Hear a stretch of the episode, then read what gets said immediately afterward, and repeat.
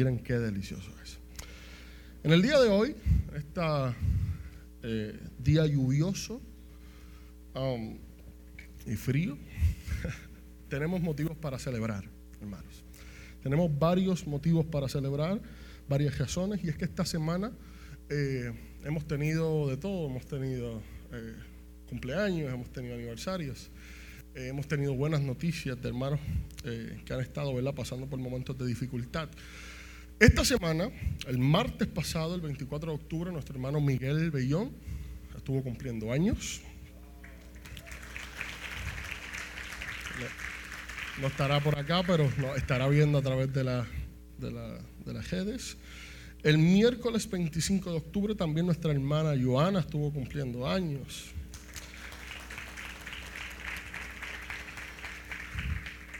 Y el pasado 23 de octubre dos hermosas parejas de nuestra comunidad estuvieron también celebrando aniversario de bodas. Eh, el lunes nuestra hermana Yamilis y Estruche estuvieron cumpliendo 19 años de casado. Qué bonito. Eso no se ve todos los días. Y nuestro hermano José David, y nuestro, eh, nuestro hermano José David Borges y nuestra hermana Lisandra también estuvieron cumpliendo aniversario. Qué bello, qué bello, qué bello. Me gustaría, hermanos, eh, en este mismo tono de gozo, agradecerle a ustedes, ¿verdad? Por cada uno de los mensajes, por cada una de las oraciones, por cada uno de los gestos que ustedes han tenido con nuestro hermano Jaúl y nuestro hermano Brenda. El pasado jueves, eh, Jaúl fue sometido a un procedimiento quirúrgico para extraer, remover de sí una masa cancerígena. Y pues eh, Brenda pues, se ha encargado ¿verdad? de de notificarnos cómo ha eh, ido esa operación. Estoy seguro ¿verdad? que nos están viendo. Ah, actualmente todavía están en el hospital, pero ha salido tan bien que en el día de hoy ¿verdad? la expectativa es que ellos puedan salir eh, del hospital y puedan ya regresar a su casa. Así que pues Gracias a cada uno de ustedes por las oraciones, por los mensajes. Ella está profundamente agradecida y créame que yo también estoy muy agradecido por esa muestra de amor. El domingo pasado tuvimos un momento muy emotivo, muy hermoso en la administración y para mí créame que eh, compartía ese domingo por la tarde después con unos jóvenes de la, de la iglesia y eh, me decían, una cosa es poder escuchar lo que somos y otra cosa es poder ver que eso se cumple en la comunidad. Por lo tanto, para mí fue un momento muy, pero que muy especial. Eh, estoy muy agradecido Por, por ustedes. Finalmente, también me gustaría felicitar a cada uno de los que se dieron cita el pasado viernes aquí en esta congregación. El pasado viernes como usted puede ver, el altar está comenzando a ser decorado de los colores de la Navidad. Y es porque este pasado viernes tuvimos acá eh, nuestro packing party ¿verdad? del Ministerio OCC, Operation Christmas Child, eh, de Samaritan Purse. Y la realidad es que yo ver tantas personas acá, eh, todos activos de manera muy emotiva, sabiendo que lo que estaban haciendo con sus manos iba a tener un resultado eh, y tendrá algún resultado ¿verdad? que se va a traducir en vidas para Cristo. Eh, créame que para mí fue de mucho orgullo y de mucho placer. Quiero felicitar a Lilian. Vamos a darle un aplauso. Y a nuestro hermano Yadiel. La organización que se respiró se tradujo en una palabra muy importante que es eficiencia. Gracias. Gracias, Lilian. qué bendición, qué bendición. Bueno, hace Hace ya por eh, tres semanas, con esta un mes, nosotros, bueno, ya casi un mes, tres semanas, nosotros comenzamos a predicar una serie titulada Eclesia. y hace tres semanas nosotros eh, comenzamos esa serie planteando que la iglesia y uno de los modelos bíblicos que se presentan en el Nuevo Testamento para hablar de la iglesia, de esa comunidad de salvación, es el cuerpo. Nosotros somos un cuerpo. Eh, pero en el Nuevo Testamento no solamente se utiliza eh, el modelo del cuerpo de Cristo, sino también el modelo del templo del Espíritu Santo. La iglesia es ambas cosas, el cuerpo de Cristo y un templo del Espíritu Santo. Y, por, y en aquel momento nosotros pudimos plantear que la iglesia es Cristo existiendo en la comunidad. También tuvimos la oportunidad de plantear que la diversidad de ese cuerpo no es una limitación, sino que es gracia. De la misma forma, nosotros pudimos en aquel espacio y en aquella oportunidad recordar lo que significa que la iglesia es la comunidad del Espíritu Santo. Y es que gracias a que esta comunidad es la comunidad del Espíritu Santo, en esta comunidad se crean puentes de entendimiento en lugar de murallas. Porque sin el Espíritu Santo es imposible tener comunión unos con otros. Y finalmente, en esa oportunidad tuvimos la oportunidad de ser confrontados por la palabra y entender que vivir a la, a la altura del llamado de Dios implica esforzarse por mantener la unidad del Espíritu. Y eso significa que la unidad del Espíritu no solamente es una gracia de Dios, sino también una responsabilidad humana. Y en aquel, y en aquel momento tuvimos la oportunidad de ser bendecidos por la palabra en esos cuatro puntos. Hace dos semanas Dios utilizó a la pastora Milly González para recordarnos que su presencia tiene la capacidad de cambiarlo todo.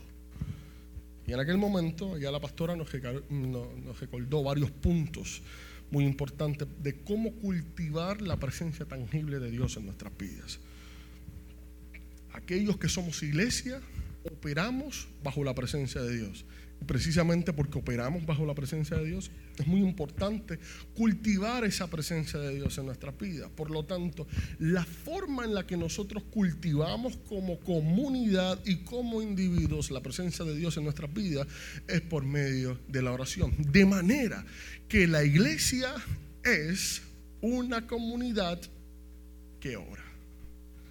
Por lo tanto, Dios ha venido trabajando en nuestras vidas. La semana pasada, eh, Dios también trabajó con nuestras vidas y habló a nuestras vidas sobre qué significa ser, verbo ser, comunidad.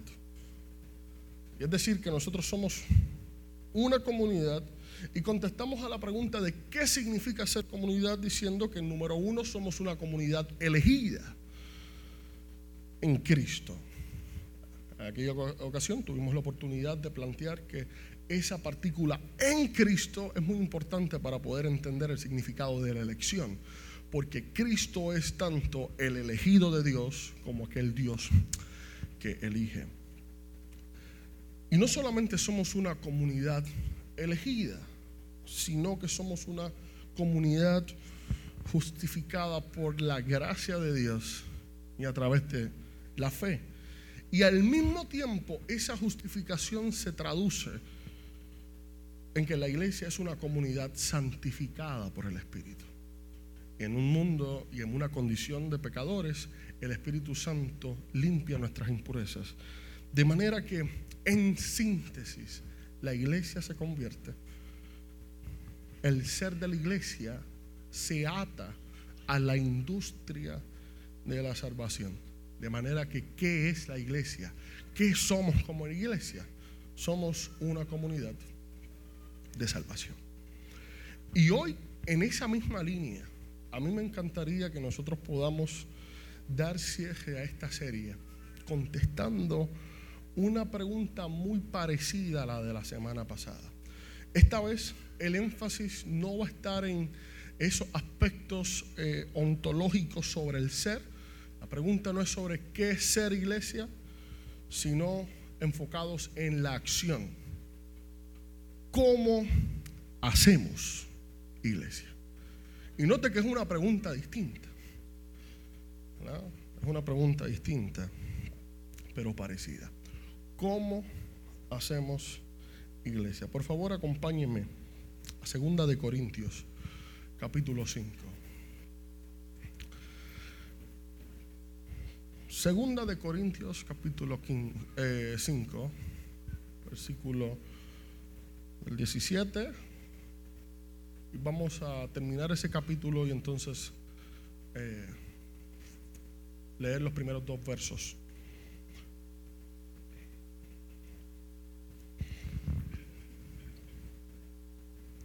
Gloria a Dios por lo que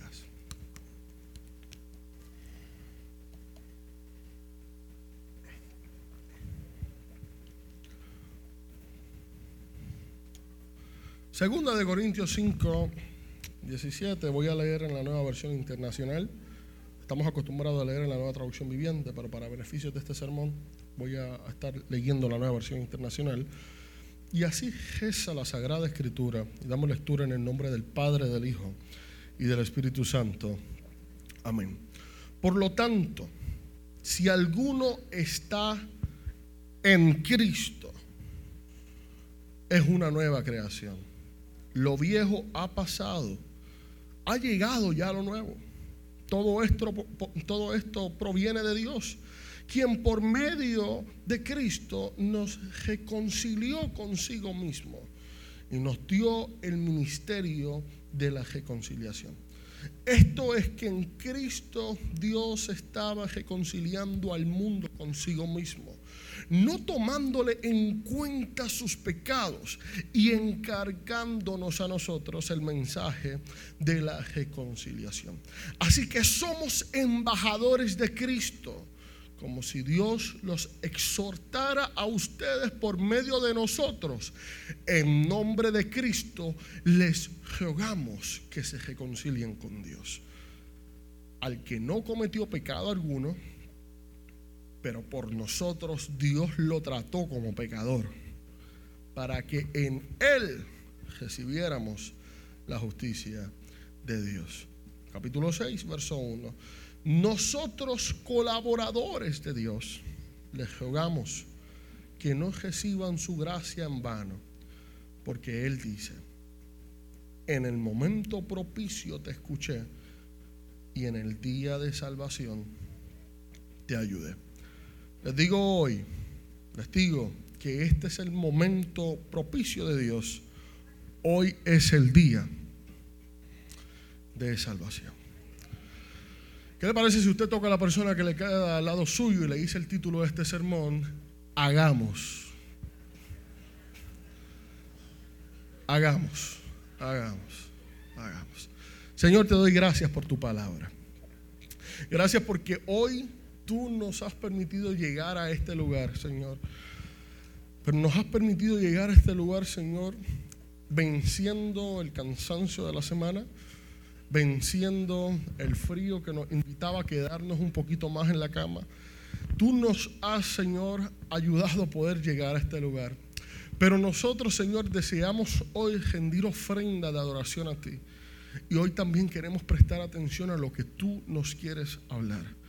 Como comunidad hemos estado comprometidos contigo, Señor, en darte toda la gloria y prestarte a ti, Señor, la atención que tú mereces.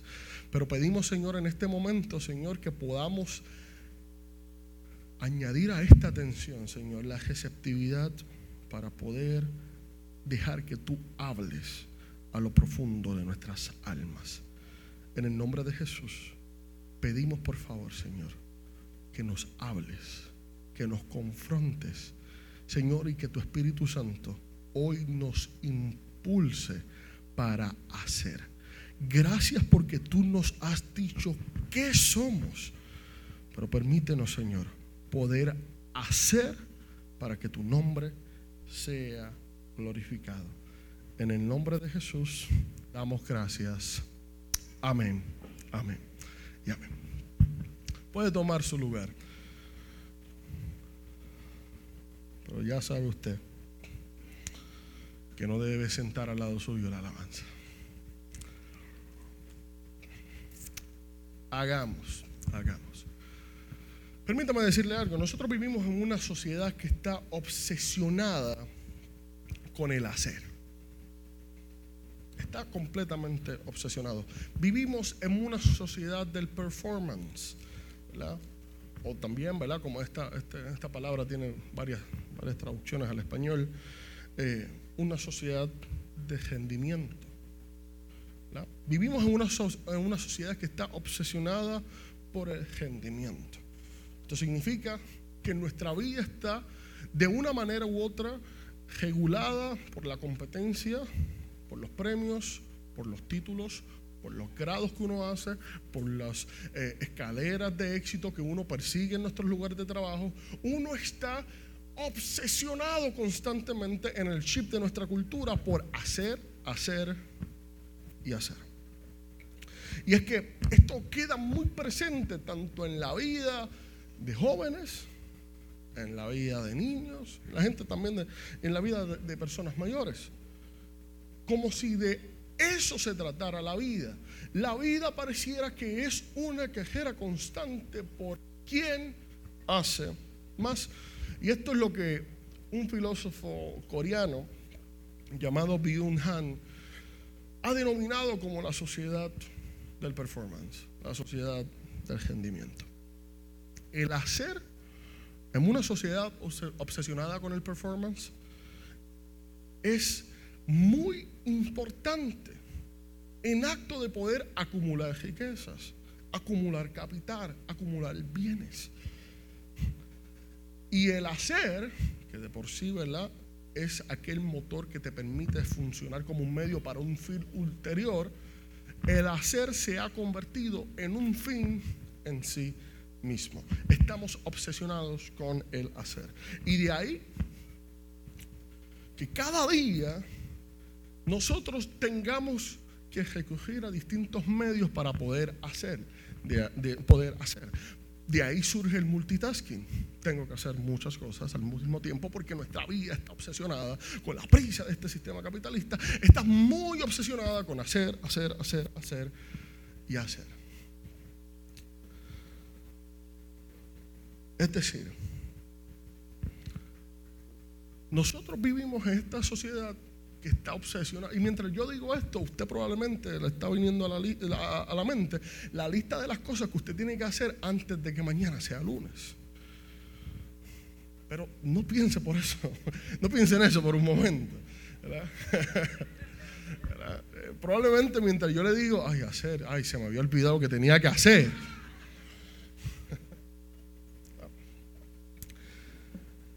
Este es el pan de cada día. Algunos, algunos estudios han revelado cómo las personas construyen su identidad y su existencia a través del desempeño. Es decir, cómo es su rendimiento de una manera condiciona o determina lo que esa persona percibe que es su identidad. Es decir, existe la idea de que cuanto más trabajo, más, más, más, más productivo, más exitoso y más eficiente soy. Y por lo tanto, si soy más productivo, si soy más exitoso y si soy más eficiente, eso significa que soy más valioso. O sea, la forma en la que los cables están puestos en nuestras mentes en la sociedad en la que nosotros vivimos. Y de aquí que haya una peligrosa vinculación entre lo que hacemos y lo que somos. La iglesia, en términos generales, se ha obsesionado por el hacer sin preocuparse necesariamente lo que es, por cuál es su identidad. Y de ahí que muchas comunidades de fe hayan perdido el norte. Y, eso, ¿verdad? Nosotros lo vemos a diario, lo vemos, ¿verdad?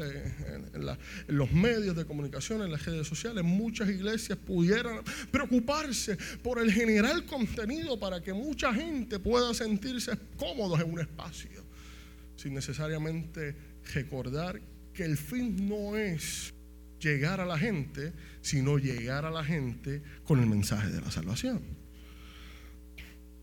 De ahí que haya una peligrosa vinculación entre el hacer y el ser. Sin embargo, hoy quisiera plantearle lo siguiente. Y este tipo de, discusiones que estamos teniendo ahora mismo, este, estas palabras que estoy diciendo ahora mismo están resonando en su mente y esto pudiera irse en un viaje filosófico de que usted pensara, somos lo que hacemos o hacemos lo que somos. Pero, eh, y a pesar de que si yo hago esa pregunta, las distintas subjetividades de las que están aquí, sus mentes van a estar interpretando esa pregunta de distintas formas, hay un elemento de partida que debemos establecer. Y es que el ser y el hacer están mutuamente y profundamente interconectadas. La una informa a la otra y la otra informa a la una. ¿Qué significa esto? Eso significa que nosotros hacemos lo que somos pero al mismo tiempo somos lo que hacemos. En términos individuales, esto hace sentido en tanto que nuestro ser va en constante evolución. De manera que usted no es la misma persona que cuando tenía 15 años. Y si me estás escuchando y tienes 15 años, no eres la misma persona que tenía 6. Por lo tanto, constantemente nuestro ser como personas históricas va evolucionando. Ahora bien, eso sí lo hablamos en términos individuales. Pero si trabajamos en términos comunitarios, que es del dominio y del interés de la comunidad de fe, hay algo ¿verdad? que nosotros tenemos que entender. Y es que lo que nosotros somos condiciona y dirige lo que nosotros hacemos. Lo que Dios dijo que somos dirige las cosas que practicamos. Y es que durante toda esta serie, si usted ha prestado atención y si usted. Eh, eh, me, ha estado siguiendo la línea, hemos identificado distintas cosas que nosotros somos. Distintos elementos para construir la, la identidad de la iglesia. Y es que, número uno, nosotros, y para beneficio de los que están tomando nota, nosotros somos la comunidad, slash, el cuerpo de Cristo, que es diverso, pero unificado. Por lo tanto, ahí hay un elemento que constituye nuestra identidad, pero también hemos planteado que somos una comunidad donde la salvación y la transformación son practicadas. De manera que dentro de nuestra identidad como iglesia, nosotros tenemos elementos como la diversidad. Somos diversos y celebramos que somos diversos. Pero al mismo tiempo, esa diversidad está unida, unificada por el Espíritu Santo. Pero no solamente estos elementos son los que nos constituyen, sino que hay elementos como la salvación, que puede ser interpretada como la liberación de nuestras almas, del pecado y del sistema corrupto del mundo que, que busca corromper nuestras vidas. Por lo tanto, somos una comunidad de salvación y somos una comunidad de transformación. Hay cambio cuando Dios llega a nuestras vidas. Había un corito eh, que se cantaba mucho en los cultos en los hogares que decía, hubo un cambio cuando a Cristo conocí. Y es que ese, ese corito lo que buscaba establecer es el principio de que cuando Cristo llega a la vida de una persona, cambia su vida. Por lo tanto, tenemos elementos para construir y estos elementos no son los, únicos que usted debe tener en mente, pero el Señor nos ha llevado a, a que nosotros podamos comprender estos elementos. La iglesia es diversa, está unificada, lleva dentro de sí de su ADN la salvación y la transformación. Y esto es parte intrínseco de lo que es ser iglesia. Y esto sin perder de perspectiva que Cristo, Cristo es la cabeza de la iglesia. La iglesia es Cristo existiendo en la comunidad. Y en este sentido, la identidad de la iglesia como un cuerpo está condicionada y está atada a la identidad de Cristo. Eh, y a esto, cuando nosotros vemos esto, lo ponemos en la justa perspectiva. A esto es lo que Pablo se refiere en 2 Corintios capítulo 5, versículo 18, que por medio de Cristo Dios nos reconcilió, nos trajo de vuelta a sí mismo.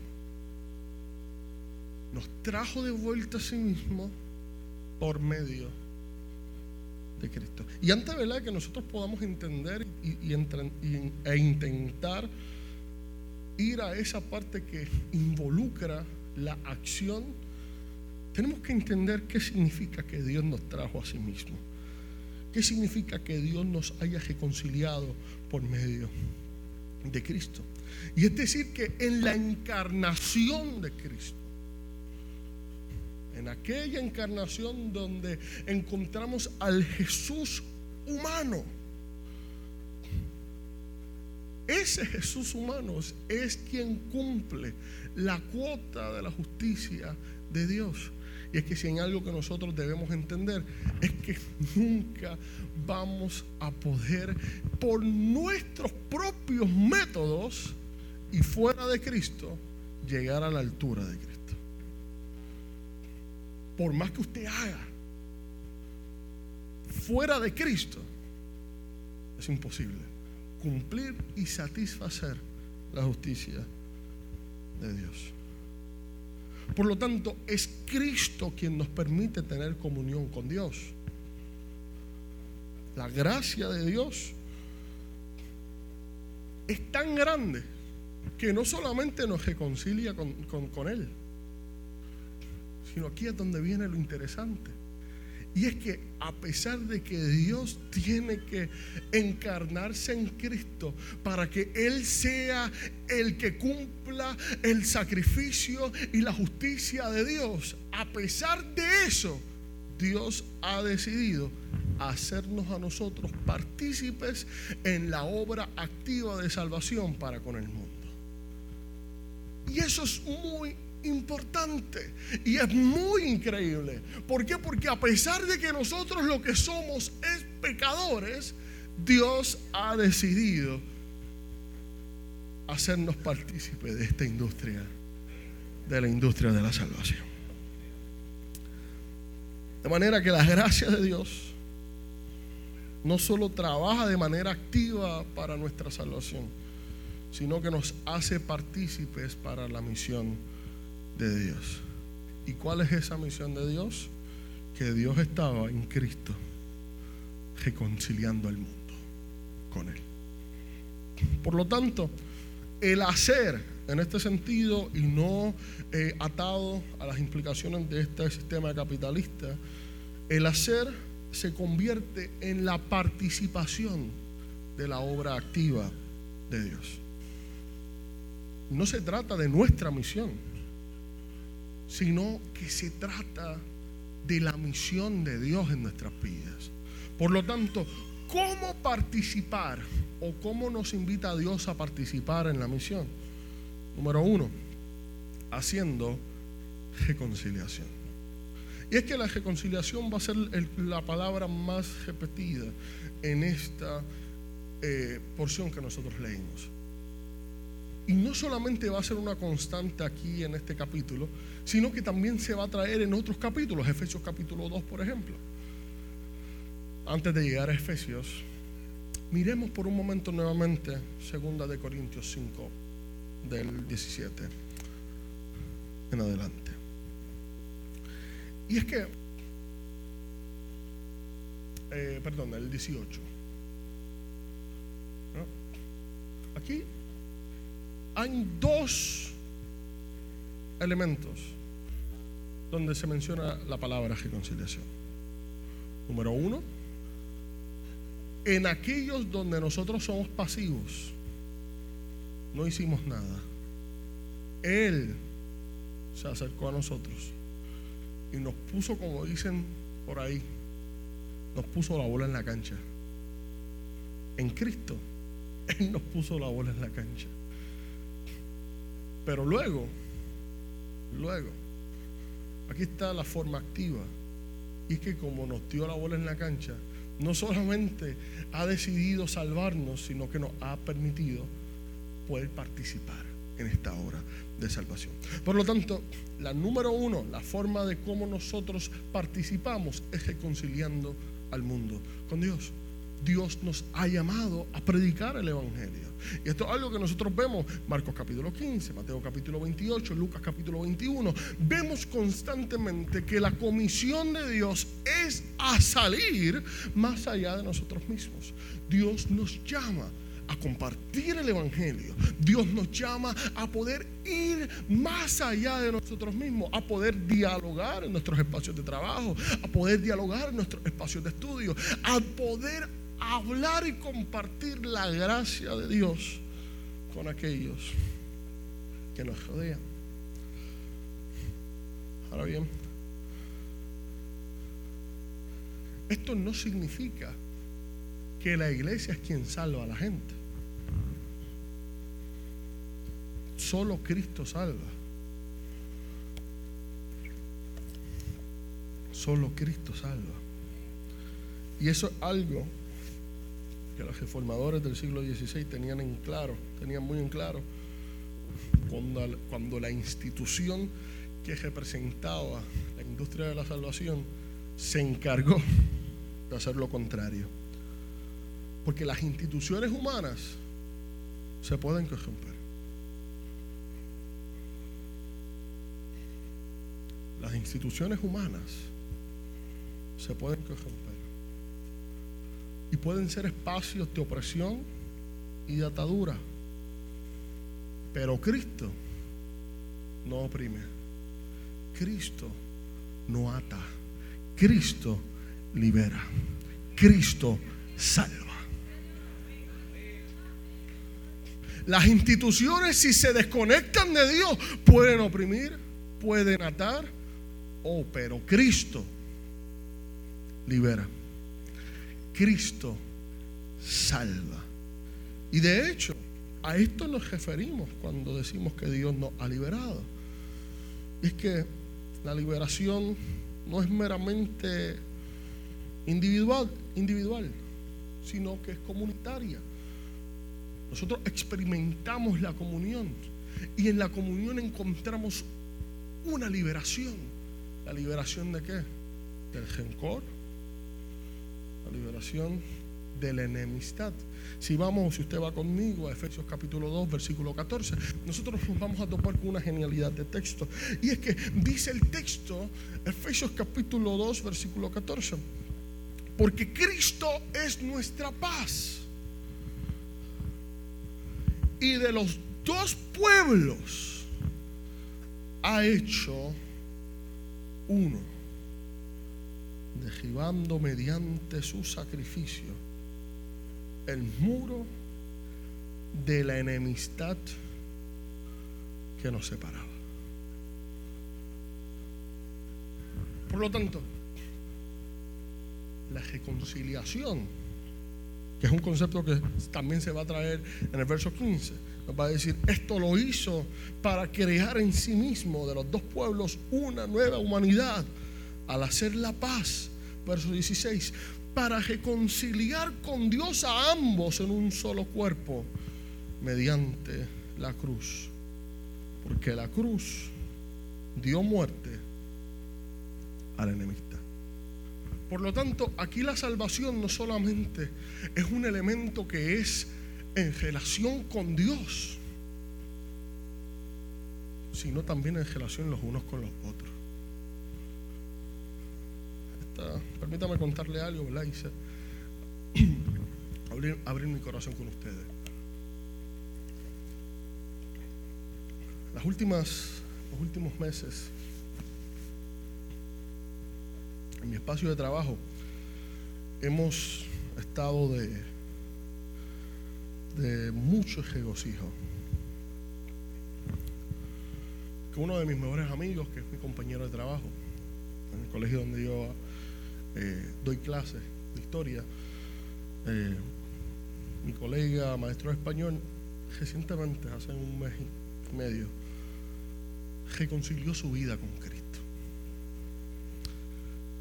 Y a mí me, me llama mucho la atención y me sorprende. Eh,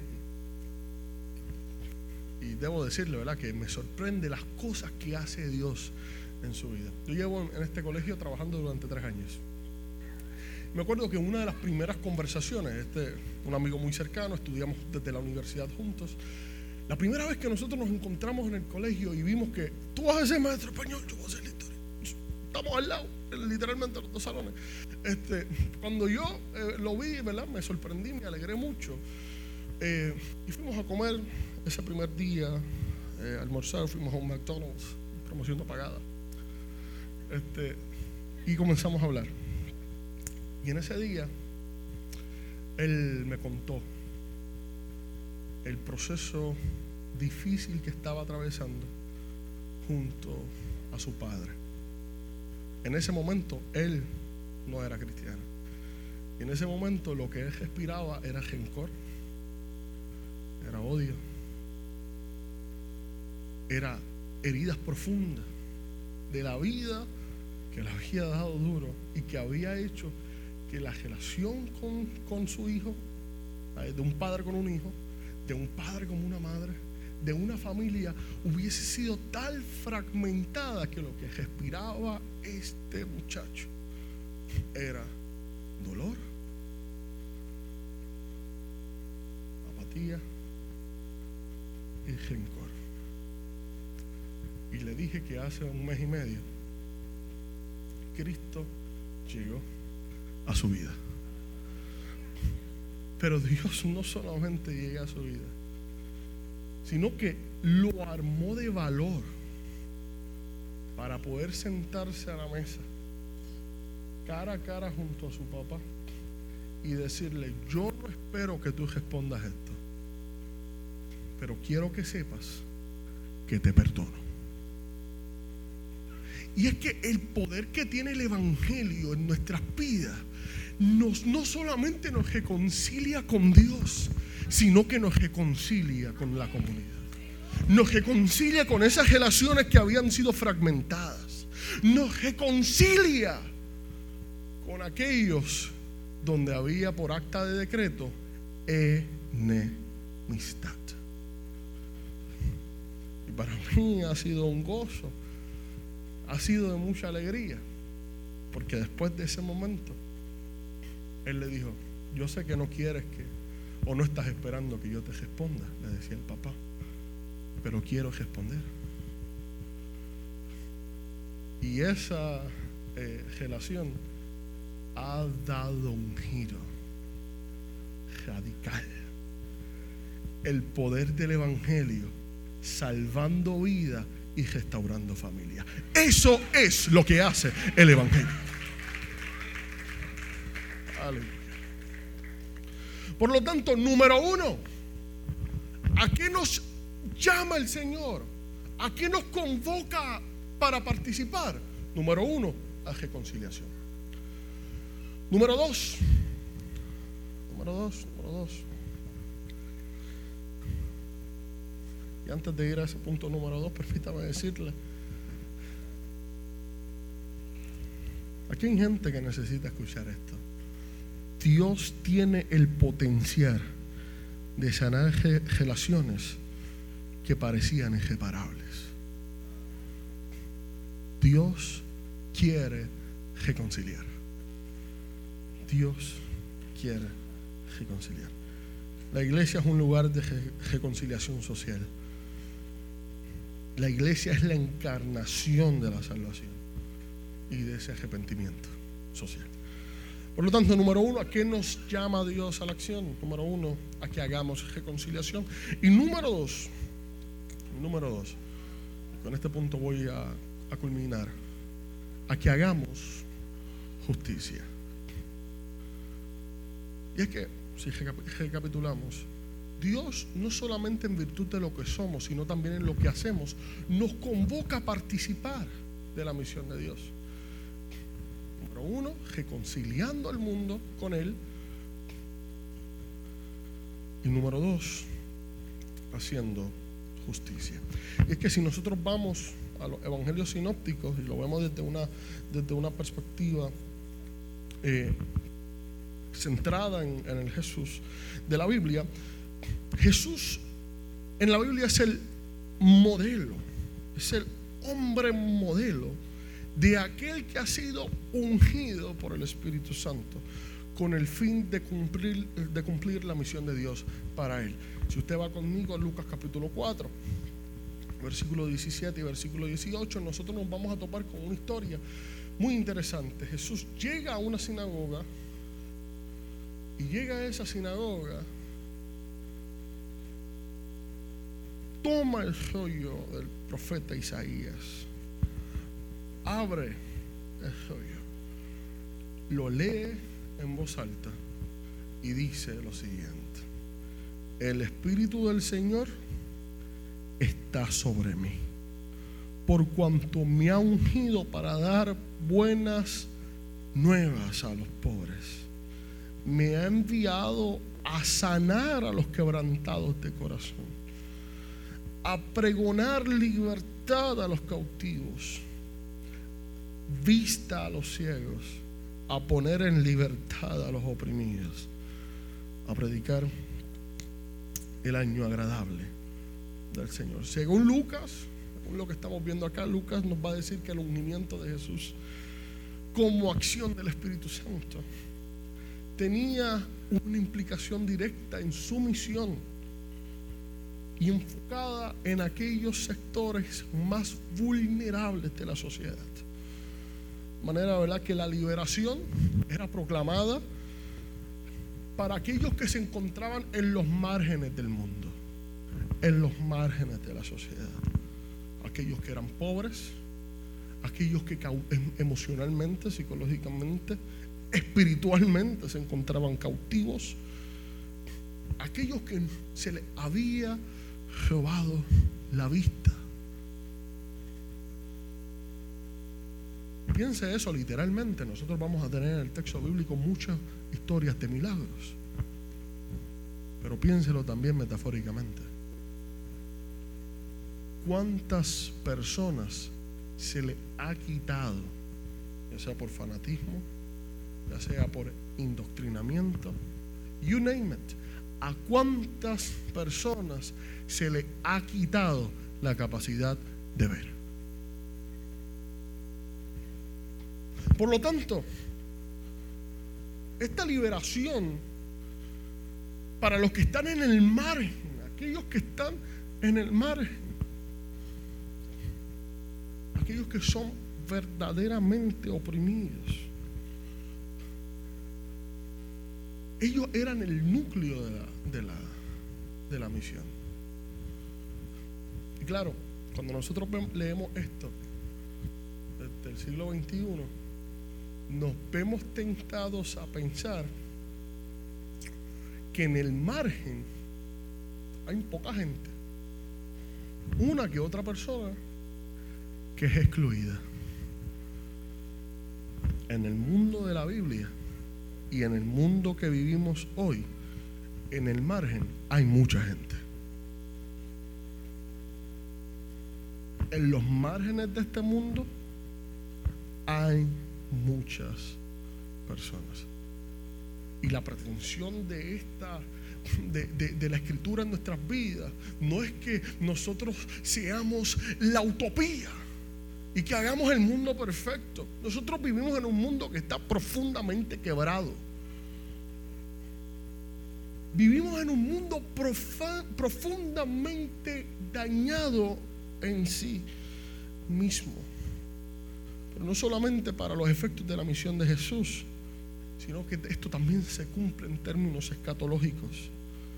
Jesús estaba convencido que su ministerio habría de llegar a esas estructuras sociales y económicas en acto de señalar el camino y predicar y proclamar que el año agradable del Señor, de la justicia y de la paz, habían llegado. Y es que, a pesar de que no nos toca necesariamente a nosotros crear la utopía. Permítame que con esto, ¿verdad? Decirle, ¿verdad? Que la utopía lo que significa es mundo perfecto. A la iglesia no, no le toca crearle el mundo perfecto. Con esto no estoy diciendo que todos ustedes los que deben salir ahora es postularse para partidos políticos. Dios me libre. Sin embargo, a pesar de que la iglesia no es la responsable de crear la utopía, la iglesia es responsable de perseguir la justicia. Por lo tanto, la iglesia es responsable de denunciar la injusticia. Y nosotros vivimos en un mundo donde la justicia de este mundo es fallida. En este mundo, los pobres y los ricos no tienen los mismos privilegios.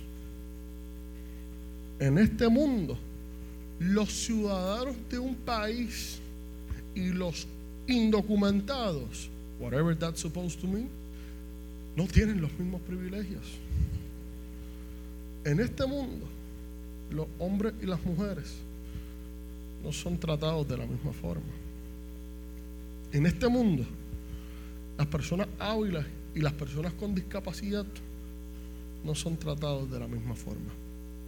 Nosotros vivimos en una sociedad tan dispar y tan injusta que la justicia, entre comillas, tiene precio. Y ese precio lo pueden pagar aquellos que tienen para pagarla. Sin embargo, la justicia es un valor intangible que no tiene precio.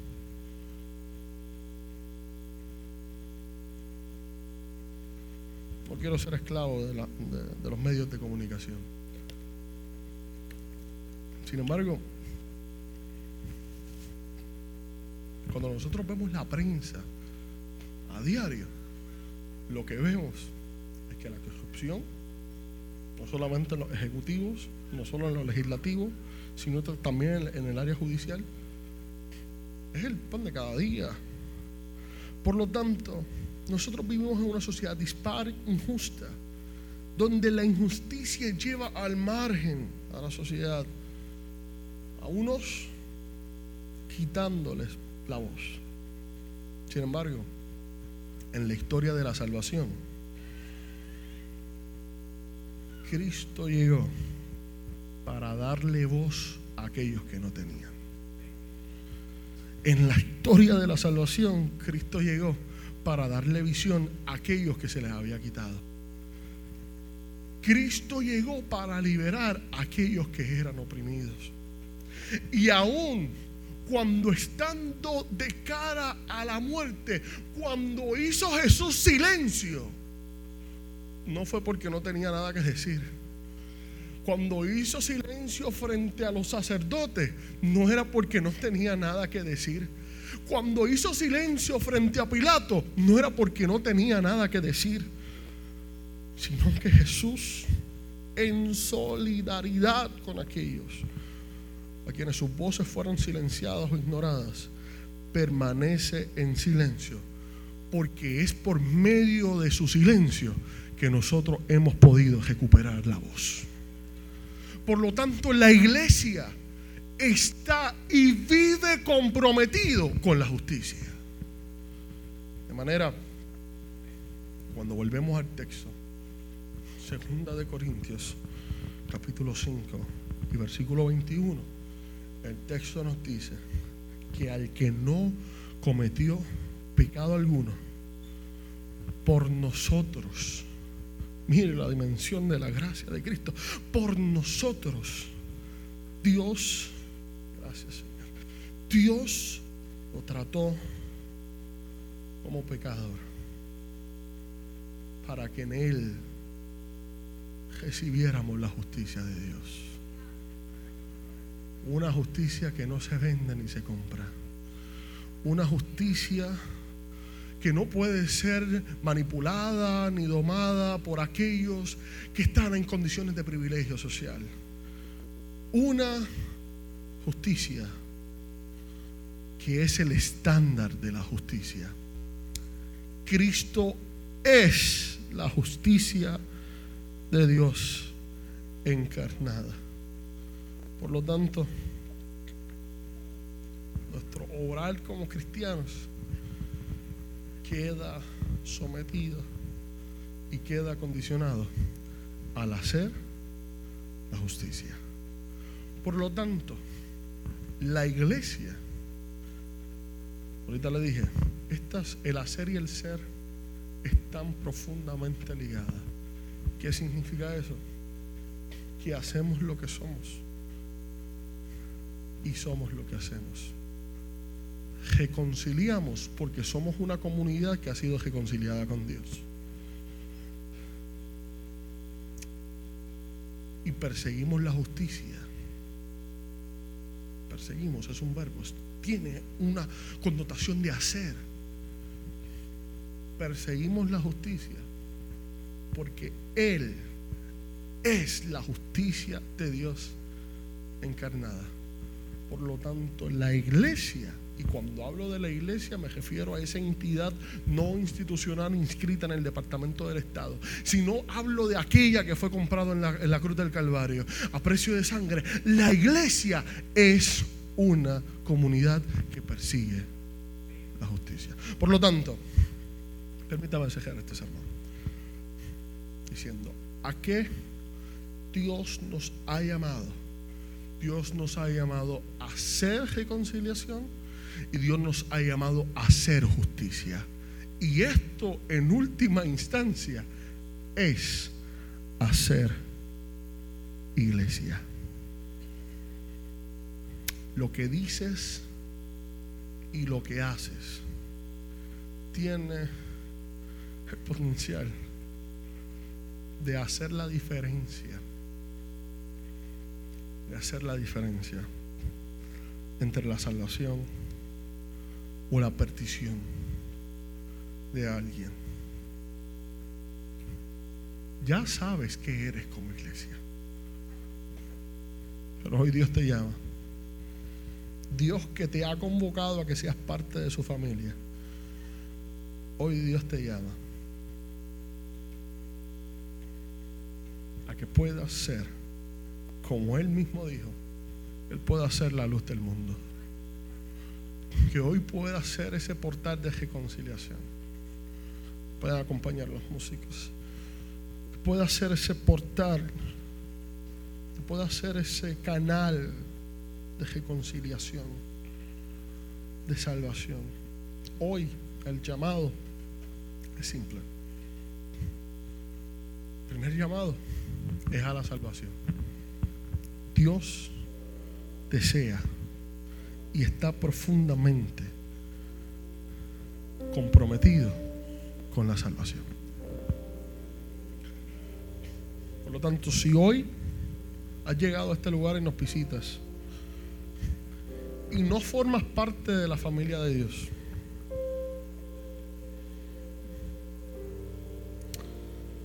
hoy el llamado es a la salvación. Pero no solamente a la salvación, sino a extender la salvación.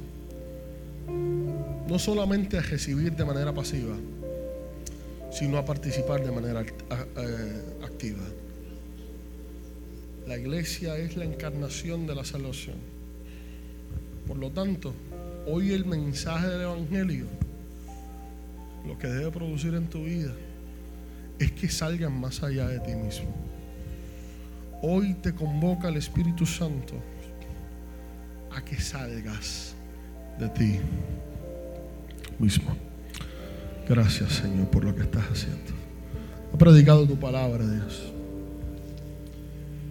Te pido Dios, esta palabra pueda encontrar en mis hermanos un buen tejeno. Comprometido estoy contigo en darte toda gloria. Pido por favor, Espíritu Santo, que lo vuelvas a hacer una vez más. Una vez más salva. una vez más reconcilia, una vez más activa a tu iglesia. En el nombre de Jesús.